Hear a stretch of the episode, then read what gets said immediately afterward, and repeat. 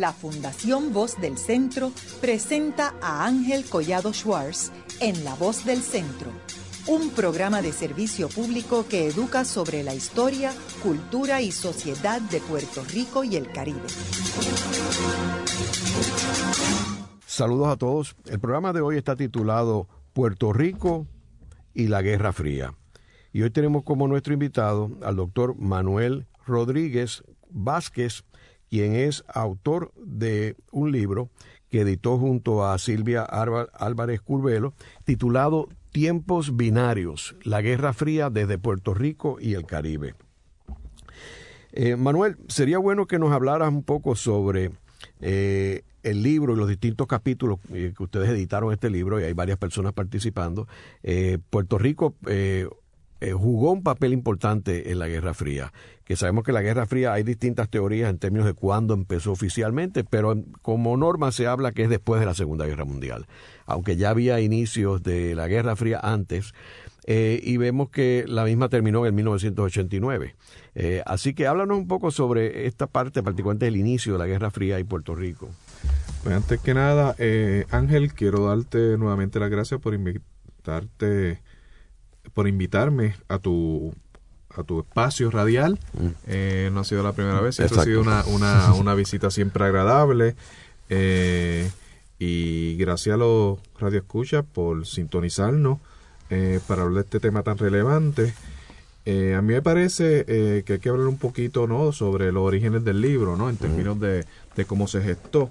la coautora de este texto, Silvia Arabel Curvelo y yo, hacía por mucho tiempo que estábamos hablando sobre la posibilidad de pensar un texto sobre la Guerra Fría, pero no necesariamente desde las coordenadas más tradicionales de, la geopolítica, sino un poco desde el plano de las interacciones culturales que se derivan a, a partir de, de, cómo la Guerra Fría afectó a Puerto Rico en esos cuatro años, perdón, en esas cuatro décadas eh, en la que estuvo eh, eh, articulando los deberes de lo que son las relaciones internacionales de los Estados Unidos, básicamente con el resto del mundo. De esta manera, pues el libro se concibió como una especie de reflexión al margen de, de estas miradas más tradicionales y yo creo que esto se refleja en la diversidad de temas y autores que contempla el libro.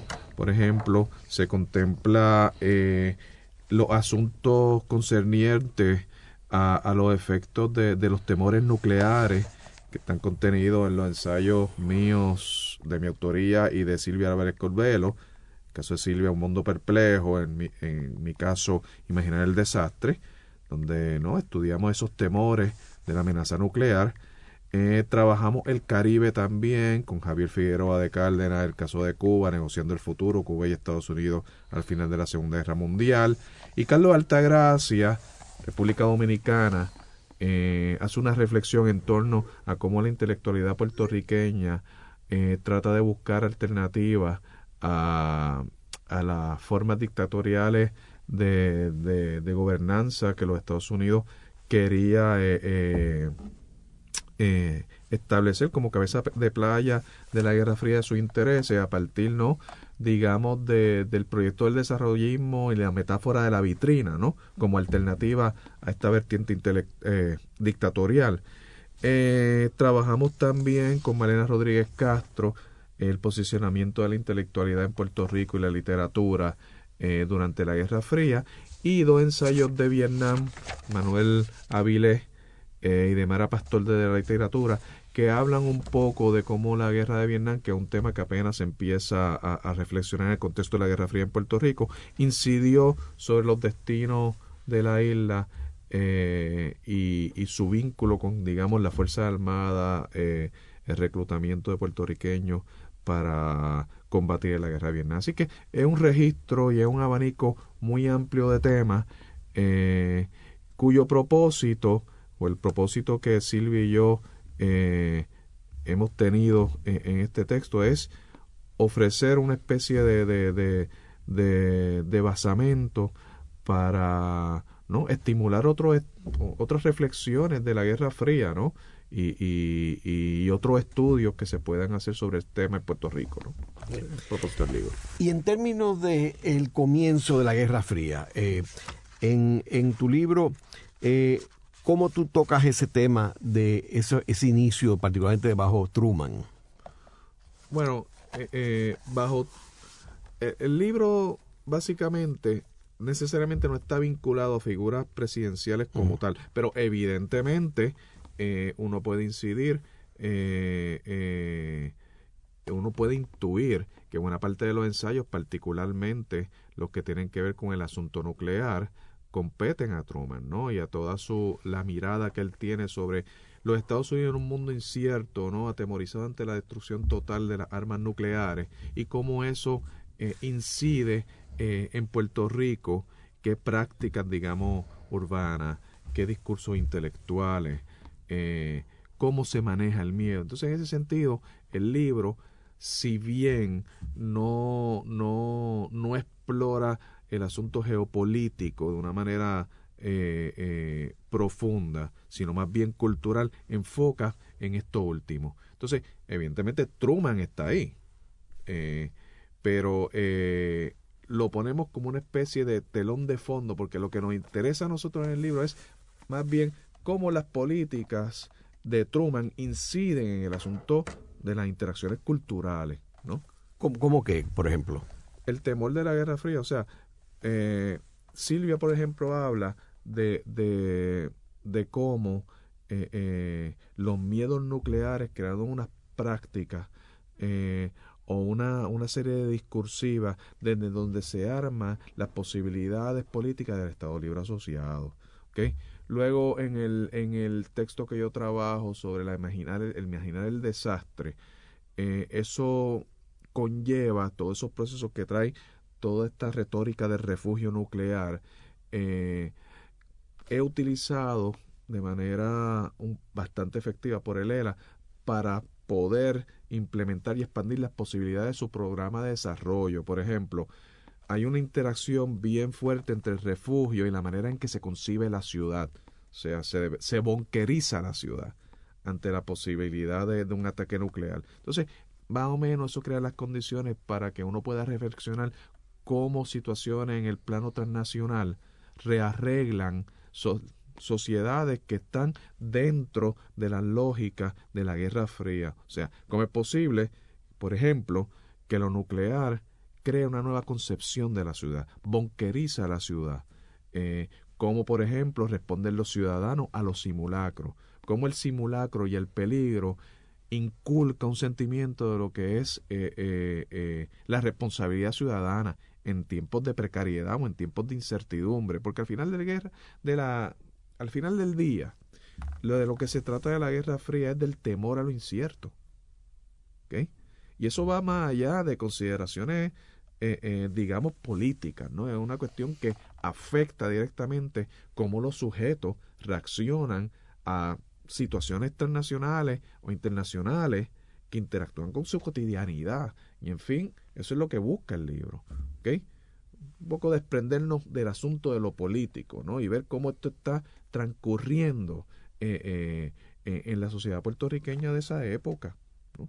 Y yo recuerdo los simulacros, yo era niño cuando sucedían y era algo impactante el ruido de la sirena, etcétera, que hoy en día es muy difícil uno imaginarse lo que eso se diera aquí en Puerto Rico actual. Yo creo que hay un intento con toda esta cuestión de, de, de del manejo de emergencia con este asunto de los tsunamis y de los terremotos. Hay una especie de acercamiento, ¿no? Pero claro, desde la lógica de lo que es el desastre natural, que ya es otra cosa. Claro, claro. Y en términos de, por ejemplo, eh, la Revolución Cubana, eh, y cómo afectó la Revolución Cubana en términos de la inmigración de los cubanos y la cuestión de traer la Guerra Fría al Caribe. Eh, ¿Cómo ustedes manejaron ese asunto en el libro? Mira, Javier García, eh, Javier eh, Figueroa, perdón, Cárdenas, trabaja el asunto de Cuba, pero lo trabaja desde, desde, la, desde el periodo antes de la revolución. Okay, ese periodo, digamos, entre el 45 y el 59, y las lógicas del azúcar. Eh, cómo los Estados Unidos, dentro del contexto de la Guerra Fría, tiene que hacer un rearreglo con Cuba de los mercados azucareros para entonces poder eh, eh, integrar a Cuba dentro de un sistema económico que era muy propio de la, de la posguerra inmediata. En términos de, de, la inmigración cubana, yo creo que en los medios, que uno de los de, de los de los ensayos, el ensayo, digamos, del Liceo Colón la escritura del mar encantado, medio y, mediaciones de la Guerra Fría, recoge mucho, ¿no? De la diáspora cubana, ¿no? Del exilio, a la hora de crear eh, eh, eh, o de contribuir al desarrollo de una industria de los medios en Puerto Rico, que tú sabes que eso fue crucial, la diáspora cubana. Y a mí me parece que en términos de la intelectualidad que mira a Puerto Rico, eh, eh, los cubanos hacen una contribución significativa en términos no de, de cómo se, insertan en el medio intelectual de la isla. Hay varias guerras frías. Hay una concepción de que la Guerra Fría es un bloque eh, cronológico del 45 al 89, pero no lo es. hay unos periodos muy marcados que alteran lo que es la personalidad de la Guerra Fría. Entonces, uno de las... No, quizá de, de, de, las dislocaciones más comunes eh, cuando uno se acerca a estudiar la Guerra Fría es que la comprendemos como un periodo homogéneo. No es lo mismo la Guerra Fría del 45 al 65 que del 65, no, del 45 al 68, digamos, ¿no? Que del 68 al 79. Y no es lo mismo la Guerra Fría del 81 al 89. Hay varias guerras frías. Por lo tanto, esas temporalidades van a afectar ¿no? La, la, las concepciones mías de cómo se, cómo se representa la Guerra Fría, dentro de, de, la lógica ¿no? Eh, historiográfica. Entonces, en ese sentido, este tomo eh, es el primer volumen, ¿no?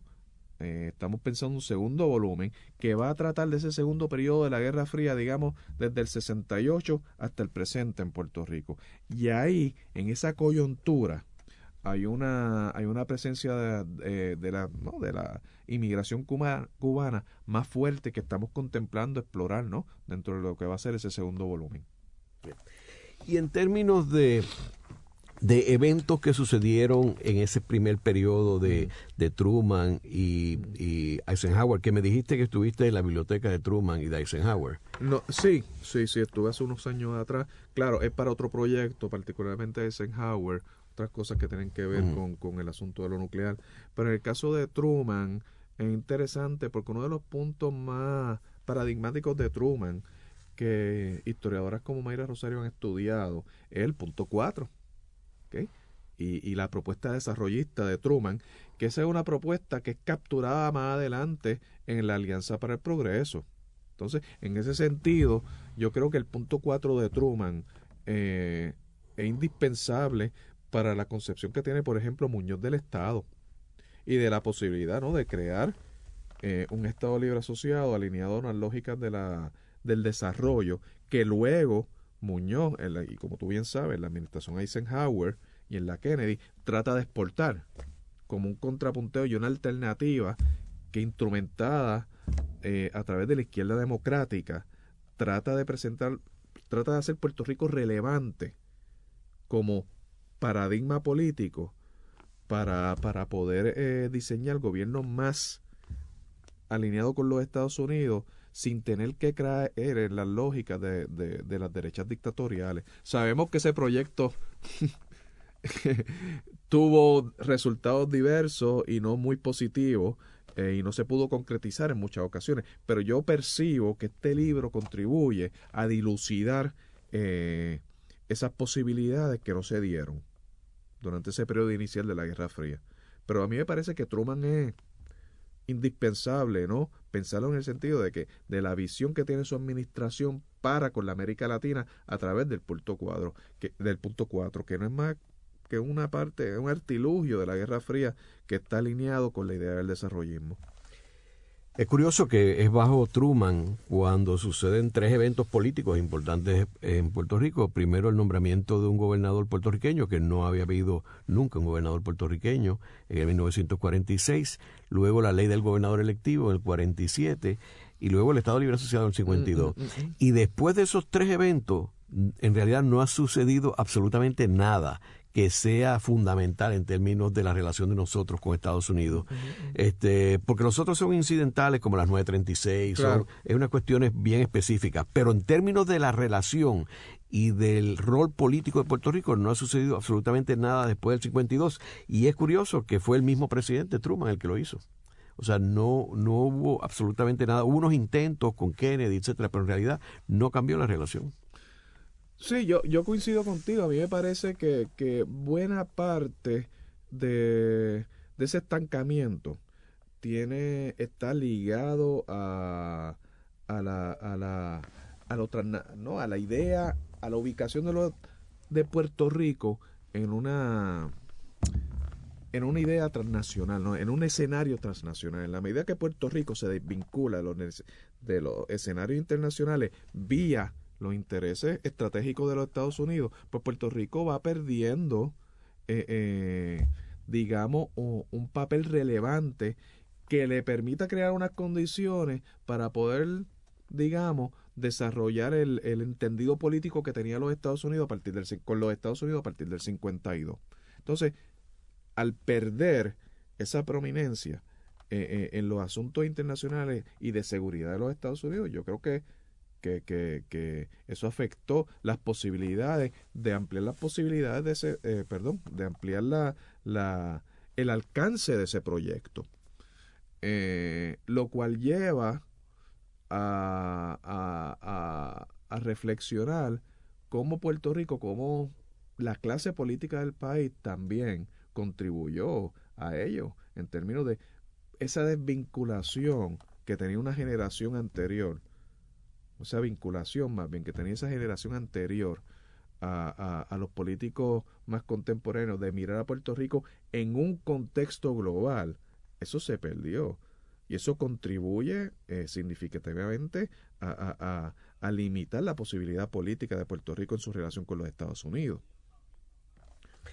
Hay otro detalle interesante que yo en, el libro que publico ahora dentro de unos meses este eh, resalto que Truman la visión de Truman de Puerto Rico era que Puerto Rico fuera eventualmente un país independiente como Filipinas y él en sus memorias, eh, que yo cito, él plantea y dice que él se sentía muy orgulloso de haber eh, eh, dejado Alaska y a Hawái encaminados hacia la estadidad, haber conseguido la independencia de Filipinas y, Cuba y Puerto Rico ir en esa dirección.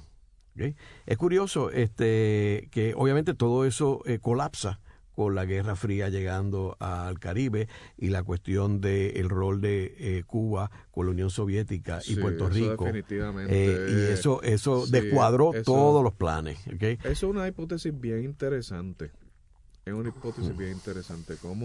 A mí me parece que Cuba es fundamental para poder entender ese cambio timón, ¿no? Correcto, correcto. Este, eh, y es curioso también que Truman es la persona que en el 1946 veta el proyecto de plebiscito de Puerto Rico, que yo creo que es, bien fundamental porque, eh, y las razones por las cuales lo veta, este es el veto que, que aprueba la legislatura de Muñoz Marín eh, en el 46 y, y este Togwell veta el proyecto y entonces la legislatura va por encima del veto de Togwell y en aquel tiempo la, no había la constitución de Puerto Rico, así que el presidente de Estados Unidos podía vetar cualquier proyecto que él quisiera. Y él veta ese proyecto de plebiscito porque él dice que eh, él no está de acuerdo en que se celebre un plebiscito en el cual los Estados Unidos no va a actuar sobre el resultado del plebiscito. Y fue así de honesto, de decir, así que para qué llevar a cabo un ejercicio que va a ser estéril. Y es curioso que ese fue el mismo planteamiento que usó McKinley en el 1899 cuando Eugenio María de Hostos, eh, Julio Ena y este Manuel Seno Gandía se reunieron con el presidente McKinley y le plantearon que ellos querían un plebiscito. Y en, ese, en esa conversación, Hostos le dice a McKinley que él es independentista, pero que él está dispuesto a acatar el resultado del plebiscito. Y el presidente le dijo que no, que no había plebiscito porque ellos tenían planes para Puerto Rico. Y medio siglo después se confirma con Truman. Y es curioso que en el 1989 se vuelve a confirmar con el proyecto del presidente George H.W. Bush de hacer un plebiscito, en el proyecto que, que se vio las vistas de Bennett Johnston, que todos los partidos políticos de Puerto Rico endosaron y sin embargo el comité del Senado no lo aprobó en una votación 10 a 10. Así que nuevamente vemos que Estados Unidos no le interesa eh, ver este, lo que piensan los puertorriqueños, eso sin contar los plebiscitos desde el 67 para abajo que han sido totalmente ignorados por el Congreso de Estados Unidos. Y han sido, han sido más precarios en el sentido de que no ha habido ningún compromiso del Congreso en avalarlo. Yo creo que la presente administración en todo esto, en las últimas semanas creo que ha surgido de nuevo la posibilidad de un plebiscito y se han manifestado y con razón en términos de que tiene que contar con el aval de Congreso, porque imagínate, no, no, no, queríamos lo mismo. Y más aún, o sea, porque todos estos proyectos que yo mencioné hace un momento tenían el respaldo de todos los partidos políticos. Tirarse aquí como los últimos plebiscitos que han sido solamente con un partido es absurdo. No, no, claro, porque eso debilita la posición en sí misma.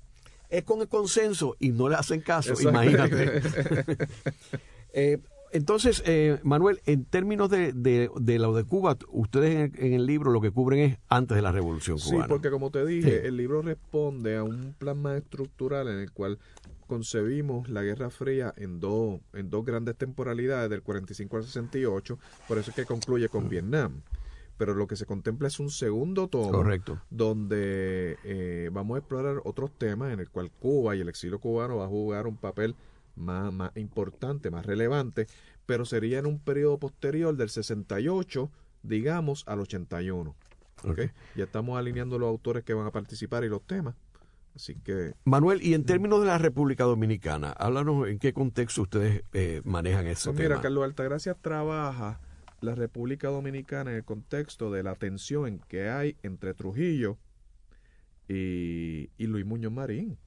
O sea que eh, y esto va paralelo con lo de Cuba, o sea, eh, la República Dominicana, eh, como tú bien sabes, y la dictadura de Trujillo son una especie de, de espina en el costado de Muñoz en términos de cómo vamos a tener una dictadura a unas cuantas millas de Puerto Rico. Entonces, Muñoz, tanto, la, tanto Muñoz como la administración de él, particularmente la universidad, ¿ok?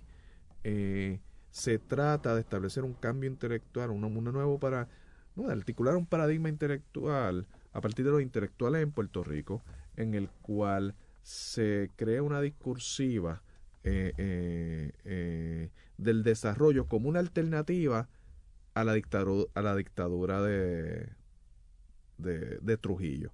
Entonces, Carlos Altagracia trabaja esto desde la lógica de lo que es de, de Joseph Nie, de lo que es soft power, ¿no?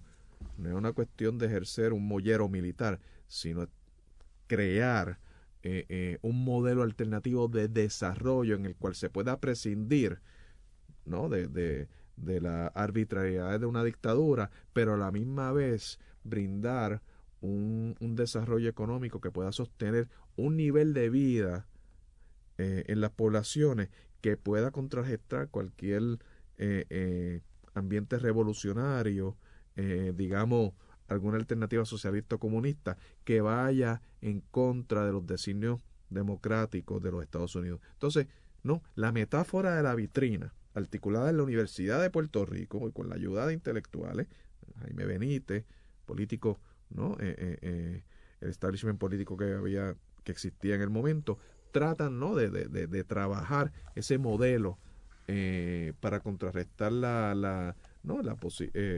¿No? Eh, los efectos nocivos de una dictadura como la de Trujillo y tratar de ofrecer un nuevo paradigma no solo para el Caribe, sino para la América Latina que me parece que más adelante se trata de, de concretizar con la Alianza para el Progreso. Ahora, el tema del militarismo, lo tocan aquí también. Sí. Eh, pero en el contexto de Trujillo o no. No en el contexto de Trujillo, pero se toca, por ejemplo, en el contexto de Vietnam, en el contexto de la, de, la mirada que le da al papel de los intelectuales eh, eh, Malena Rodríguez Castro.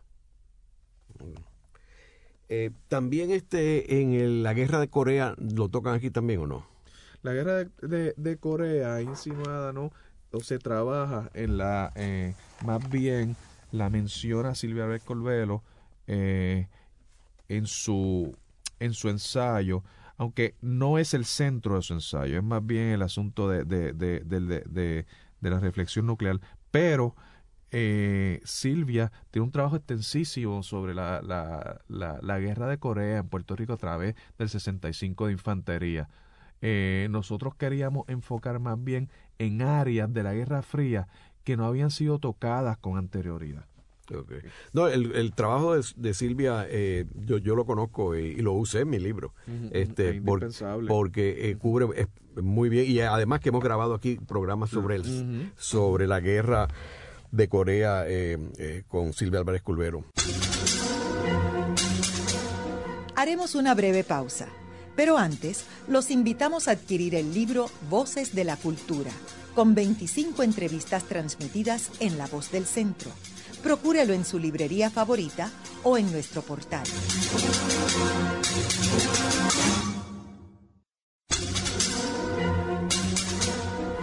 Continuamos con la parte final de La Voz del Centro con Ángel Collado Schwartz.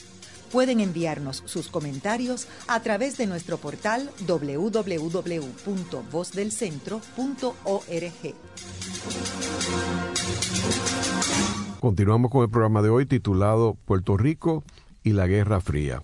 Hoy con nuestro invitado, el doctor Manuel Rodríguez Vázquez, quien es profesor de historia en la Universidad de Puerto Rico, en el recinto de Río Piedras, y autor del libro Tiempos Binarios, la Guerra Fría desde Puerto Rico y el Caribe, libro que editó junto a la doctora Álvarez, Silvia Álvarez Curvelo. En el segmento anterior estuvimos hablando de algunos temas relacionados a Puerto Rico y la Guerra Fría. Y hablamos también de, eh, nos quedamos hablando del militarismo. Eh, en términos del el tema del militarismo, eh, tú me comentabas sobre la guerra de Vietnam, que fue un, un, evento y un episodio bien dramático en Puerto Rico que afectó una cantidad de eh, jóvenes puertorriqueños. Háblanos en qué contextos tú cubres la guerra fría, la guerra de Vietnam. Mira, hay dos actores que son fundamentales para para no para entender la guerra de Vietnam y que también gozamos de la, de la dicha de tenerlo en la antología, que es Manuel Avilés Santiago y Mara Pastor. Eh, en el caso de Manuel Avilés Santiago, él hace una reflexión sobre eh, una serie de, personajes y, y de entrevistas y de, y de familiares que participaron en la guerra de Vietnam. Y, y, lo trabaja a partir de la prensa y de testimonios personales, ¿no? Buena parte de, de, ¿no? de, de, de, de este enfoque que él le da está dirigido a ¿no? las experiencias de estos soldados en diferentes ramas de, de las Fuerzas Armadas, del Army, el Ejército y la, y la Fuerza Aérea, y cómo ellos representan o relatan eh, sus su devenires eh, como soldados en Vietnam. Entonces es interesante porque es una especie de historia oral eh, en la, de, desde la cual no irvana cómo, esa, cómo esa generación encaró la guerra. Vietnam es una guerra eh, en la que no participaron miles de puertorriqueños, pero apenas eh, ha sido estudiada no sistemáticamente.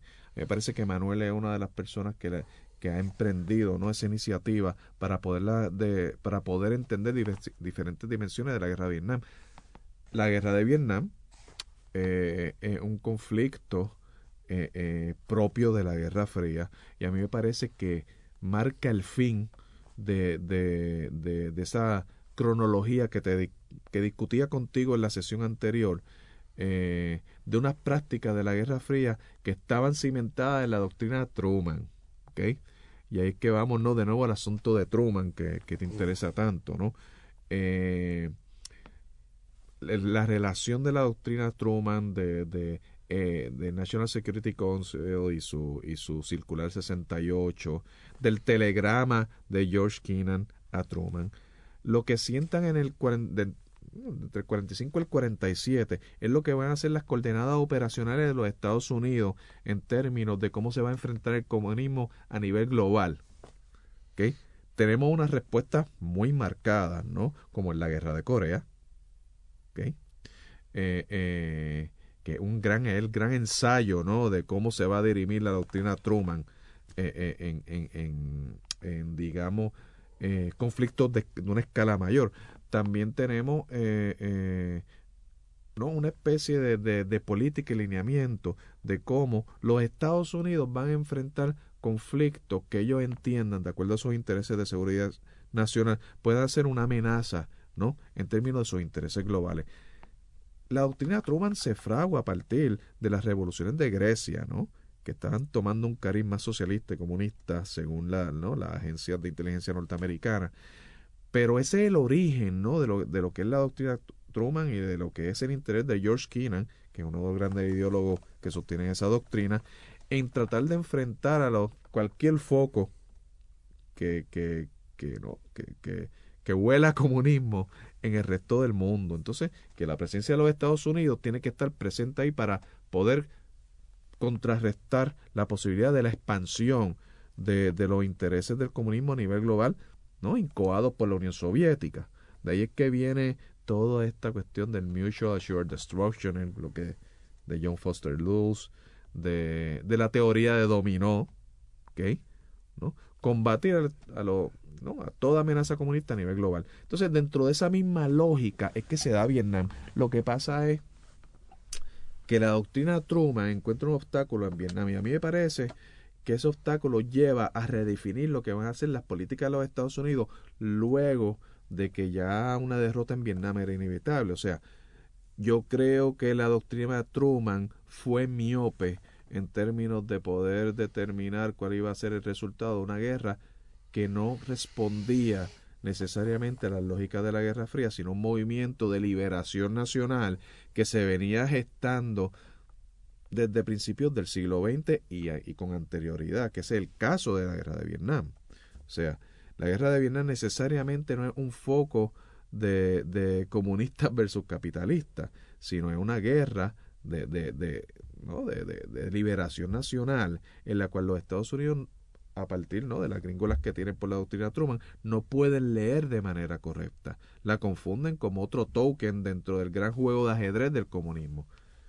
Eh, yo coincido contigo, eh, Manuel, eh, y me parece interesante que Ho Chi Minh, que fue el fundador de y el que unificó a, Vietnam, él era aliado de los Estados Unidos en la Segunda Guerra Mundial. Desde la Primera Guerra Mundial. Y de hecho, en, mi libro yo tengo una foto de, de Ho Chi Minh con los americanos. Eh, con soldados americanos. Y Estados Unidos le había prometido dentro del acuerdo de la Carta del Atlántico de descolonizar el mundo, de que se iba a descolonizar las colonias francesas, eh, igual que las holandesas, que fue lo que sucedió con Indonesia, igual que las inglesas, que fue lo que sucedió con eh, India y las demás colonias inglesas, y ellos esperaban lo mismo de Vietnam. ¿Y qué pasa? Que en eso eh, Estados Unidos leyó las, las señales incorrectamente de lo que estaba pasando allí con China y, y asumió el rol de Francia. O sea, no solamente, no solamente respaldó a Francia en su batalla contra eh, eh, Ho Chi Minh, sino que luego lo sustituyó y entró, se metió en una encerrona que no tenía salida. Claro, porque no había una, una claridad, había una, había, como te dije anteriormente, había una miopía. Es Vietnam una amenaza de seguridad para los, para los Estados Unidos? Esa, esa es la pregunta fundamental que individuos como Lyndon B. Johnson no pudieron articular de una manera clara, siendo ellos Cold War Warriors, ¿no? De la tradición de una doctrina Truman dura. Pues entonces era inevitable que, que, que, que, se interpretara de manera errónea cuál debería ser el papel de los Estados Unidos en el sureste de Asia. Entonces, claro, dentro de todo ese torbellino de, de, de, de, de situaciones grises y claroscuras, sin insertar los puertorriqueños, como tú bien sabes, el servicio se activa o se reactiva o se continúa el servicio militar obligatorio. Y buena parte de los sujetos que estudia Manuel Avilés son soldados que entran eh, eh, a, la, a, a la Fuerza Armada como parte de ese servicio militar obligatorio. ¿okay? Y en ese sentido es una guerra que no exige una movilización nacional como pasó en la Segunda Guerra Mundial o quizás hasta cierto punto en Corea, pero que que, ¿no? que, que garantiza o, o, o, o atrae o, captura la participación de puertorriqueños en la misma. Aquí tenemos en la biblioteca virtual de, de La Voz del Centro un programa que yo hice con el ex senador eh, José Ortiz Daliot, mm. que fue veterano de la guerra de Vietnam. Y entonces es curioso porque él narra el evento de cuando el gobernador de Puerto Rico, Luis Aferré, visitó Vietnam y se reunió con los soldados puertorriqueños. Eh, y fue muy curioso porque, eh, aunque obviamente Ortiz de León no es del partido político de Luis Ferré, pero fue bien emotivo ver al gobernador allí visitándolo. Tengo un estudiante de, de maestría que está haciendo una investigación de esa visita. Mm. Una posibilidad de que se convierta en una tesis. Entonces, eh, ese ángulo eh, de, ¿no? De, esa presencia de esos puertorriqueños allí es estudiada y, y, y, reseñada por Manuel Avilés, que es complementada por el ensayito de, de corto de, de, de Mara Pastor, que trabaja figuras como José María Lima y, y Salvador López González, eh, poetas que tratan de, de, de, de, reflexionar en torno a lo que es la, la, la guerra de Vietnam dentro de un registro poético, ¿no? Entonces, ese ángulo lo provee Mara eh, y es bien interesante, ¿no? La, la, cuán profundo eh, eh, Vietnam cala en una generación de puertorriqueños que participaron en ese conflicto, cómo, cómo reinventa sensibilidades artísticas, cómo evoca memoria y nostalgia de, de de soldados, de jóvenes que participaron en ese conflicto y tienen que regresar a Puerto Rico, o de la gente que muere, sus compañeros que mueren eh, eh, en esa guerra. O sea, el trabajo de Mara ofrece una, una, una dimensión más, más, más emotiva, ¿no? Y más profunda en términos nostálgicos y, y, y, de recuerdo de, de lo que de cómo cala el conflicto de Vietnam en Puerto Rico. Manuel, y en términos de Lizardi, eh, que tiene un, artículo interesante. A mí me parece que este es uno de los artículos más importantes de esta antología.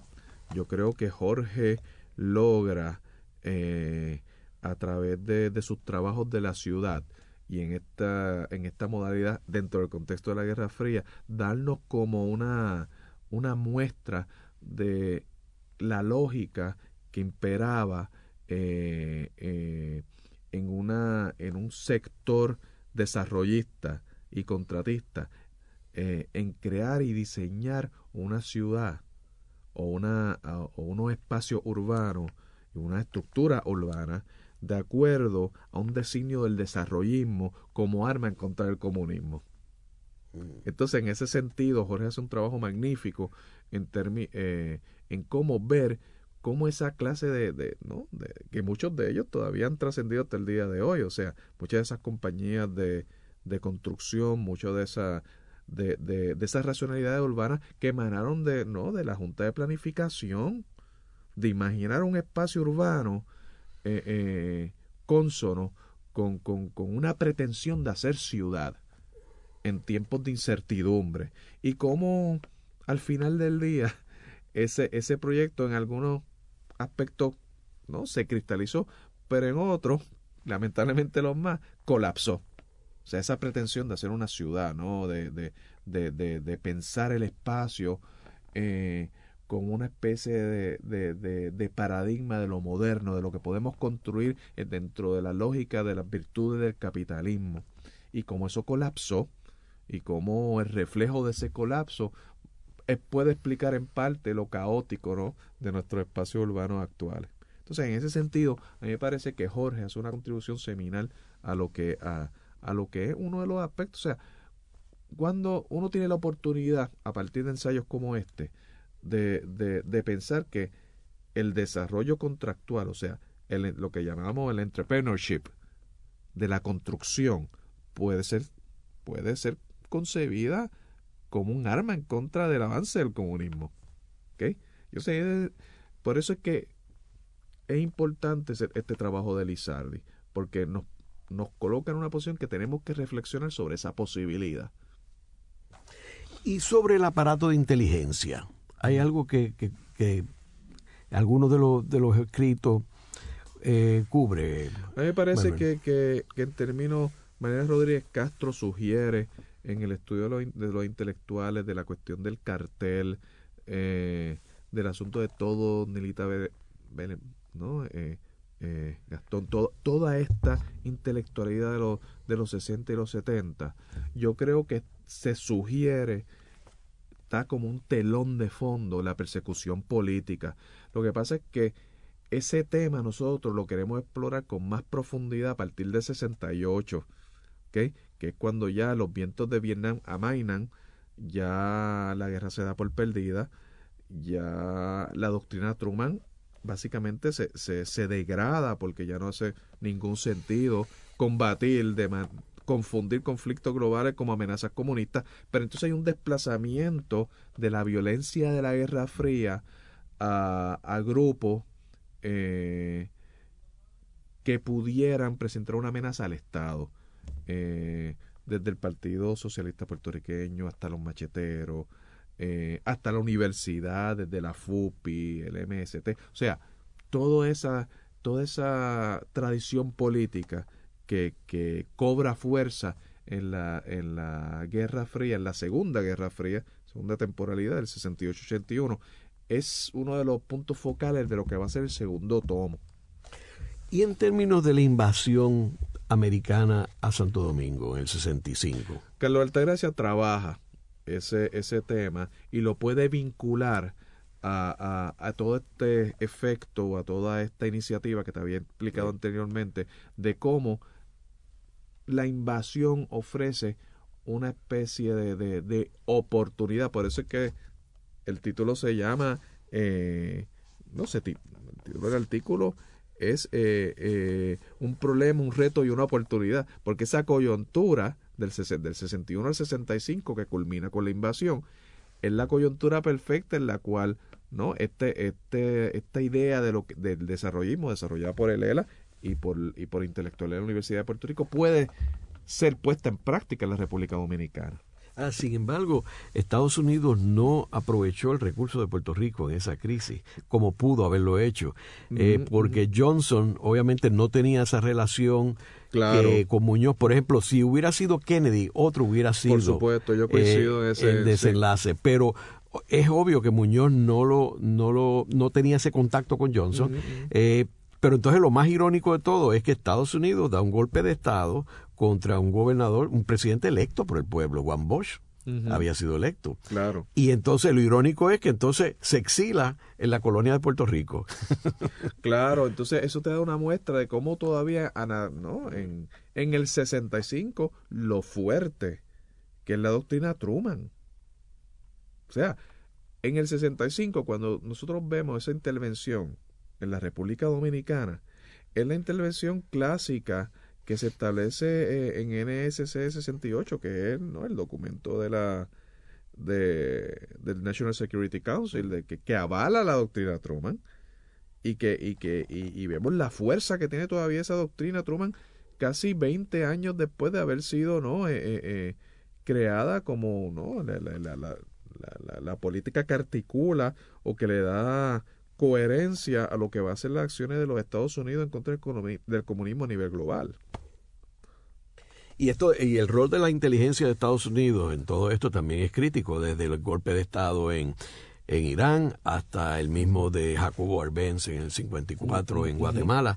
Eh, o sea que vemos, vemos una, una, una estrategia que no necesariamente es una estrategia que respalda a los países democráticos este, porque estos son países y gobiernos electos por el pueblo. Claro, claro. Eh, ¿Y qué otra? En términos de Muñoz Marín, eh, eh, que empezamos el programa hablando, que es el artículo de Silvia, ¿en qué contexto ustedes cubren a Muñoz Marín en, en la Guerra Fría? Mira, yo creo que, que Silvia, valiéndose de los temores nucleares, trata de, de ver a Muñoz un cambio de timón en Muñoz de la Segunda Guerra Mundial y su intento por insertarse en una nueva en un nuevo medio internacional que está transgredido por la Guerra Fría. O sea, a mí me parece que su acercamiento, por ejemplo, a la conferencia Gotkin, es fundamental porque ahí es que tú ves el cambio de Muñoz de su mode de Segunda Guerra Mundial a un mode de Guerra Fría. Cuando tú lees el cuerpo de, de esa conferencia y tú la has trabajado, tú te vas a dar cuenta que Muñoz asume la batuta de nuevamente encontrar el nacionalismo, comparándolo con la amenaza nuclear. ¿Ok? Y cómo, esa, y cómo ese nacionalismo eh, es una piedra en el camino para el desarrollo de Puerto Rico en un contexto internacional en el cual el mundo está en peligro de desaparecer en consecuencia, como consecuencia de un ataque nuclear a escala global. Entonces, yo creo que ese artículo de Silvia retrata muy bien esa transfiguración de Muñoz, ¿no? Esa, y, y, no, y, de, y, y, y, deja abierto, ¿no? La posibilidad de poder entender ¿no? La, ¿no? La, mirada internacionalista de Muñoz, de cómo Muñoz ve los escenarios internacionales y puede adecuarlo a una realidad local. ¿sí? que eso es una virtud que buena parte de la, del establishment político actual de Puerto Rico ha perdido totalmente. Eso es correcto. O sea, aquí en Puerto Rico nadie habla de los elementos y los factores que están eh, afectando el, resto del mundo, incluyendo el propio Estados Unidos. Aquí nosotros vivimos completamente aislados. Sí, porque la lógica del gobierno cambió completamente después de, en la medida que, que Lela se iba debilitando, ¿no? Entonces ya el proyecto de país con trágica frecuencia se convierte en el proyecto de ganar elecciones. Entonces, dentro de ese nuevo paradigma, mirar a lo internacional es completamente irrelevante para, este, para esta nueva generación política, porque las coordenadas de país son otras.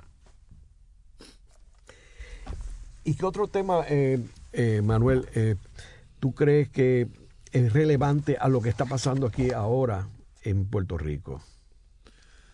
Mira, yo creo que el tema de, de Jorge es un tema muy importante, particularmente cuando estamos en una coyuntura post María, en la cual van a, vamos a recibir una serie de fondos del gobierno federal que van a estimular eh, eh, una serie de, de, sectores eh, de la economía, particularmente en el área de la construcción.